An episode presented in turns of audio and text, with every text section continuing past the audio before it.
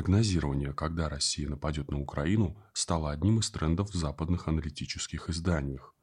Несколько дат атаки российской армии украинской территории в ноябре, декабре и январе уже прошли. Если верить британской газете «Телеграф», Киев спасла теплая зима и грязь, в которой застряли бы русские танки. Сейчас внимание обозревателей привлечено к февралю, очередному роковому для Украины месяцу – когда западные издания ждут неминуемого нападения России по причине похолодания. При этом почему-то забывается тот факт, что по утверждениям Киева Украина воюет с Россией уже восьмой год, причем война идет для украинского воинства победоносно. Теме военного вторжения посвящен и аналитический обзор от журнала «Экономист». Он симптоматичен – уже потому, что, упражняясь в предугадывании военных планов Кремля несколько месяцев, ни один из авторов пока не смог выстроить цельную картину войны России с Украиной. Более того, рассказывая в красках о российской агрессии, авторы иногда раскрывают то, о чем говорить вряд ли хотели. Так издание уточняет, что Британия приняла решение отправить на Украину тысячи противотанковых ракет. О том, откуда взялось мнение, что Россия нападает на Украину и почему именно в феврале, экономист не говорит. Приняв грядущее нападение как аксиому, его авторы переходят к военной теории. Так нападение России может происходить по разным сценариям. Один из них сводится к тому, что Россия просто сделает открыто то, что она делала украдкой в течение семи лет. Направит войска в Донецкую и Луганскую республики – либо для расширения их границ на запад, либо для признания их независимыми государствами. Не поясняется, какая связь между наличием войск на территории и признанием ее самостоятельным государством. Для признания ЛНР и ДНР государственными образованиями не нужно вводить туда войска.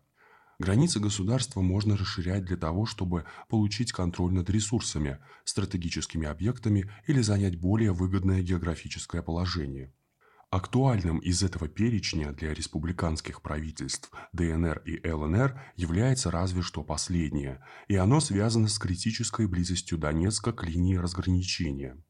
Пригороды Донецка постоянно подвергаются обстрелам с украинской стороны, и отодвинуть физически украинские войска подальше вполне логичное желание.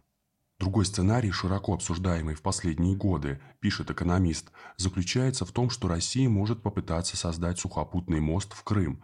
Для этого потребуется захватить 300 километров территории вдоль Азовского моря, включая ключевой украинский порт Мариуполь, вплоть до реки Днепр.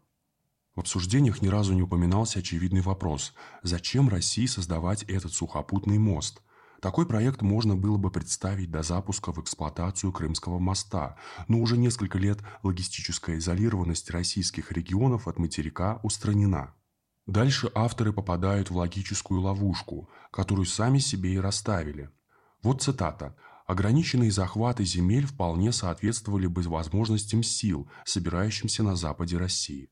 Что менее ясно, так это то, будут ли они служить военным целям Кремля. Если цель России в том, чтобы поставить Украину на колени и помешать ей вступить в НАТО, то простая консолидация контроля над Донбассом или небольшим участком земли на юге Украины вряд ли приведет к ее достижению. Конец цитаты.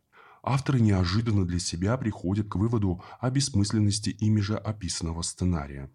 Сам собой у экономист возникает и третий вариант. Цитируем – создать давление на правительство в Киеве, будь то путем уничтожения его вооруженных сил, уничтожения критически важной национальной инфраструктуры.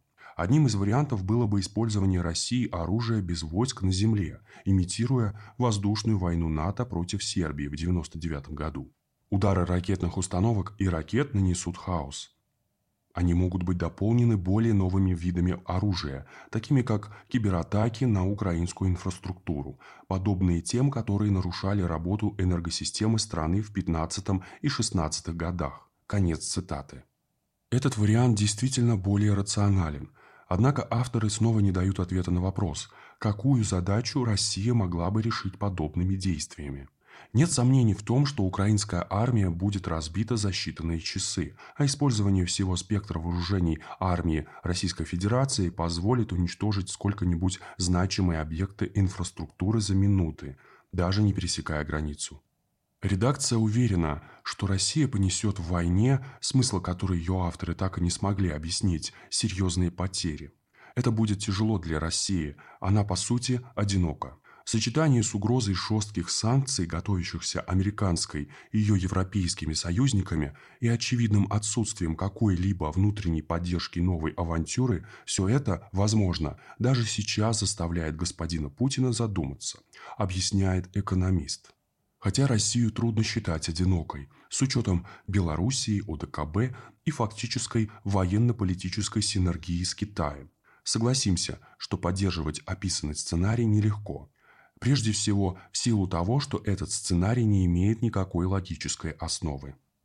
По состоянию на июль 2021 года российские паспорта получили 611 тысяч жителей Луганской и Донецкой народных республик и в соответствии с Конституцией Российская Федерация имеет полное право обеспечить их защиту без каких-либо подготовительных действий.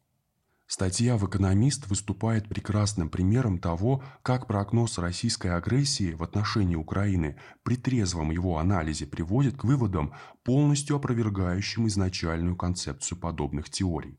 Описывая возможные сценарии затрагивающих территорию Украины действий со стороны России, авторы ни словом не упоминают причины, которые могли бы эти действия вызвать. А суть дела в том, что все без исключения планы, которые западные СМИ приписывают России, имеют смысл только как ответная реакция на непосредственную угрозу, исходящую с территории Украины. Ничего другого из вариантов, предложенных иностранными аналитиками, следовать просто не может.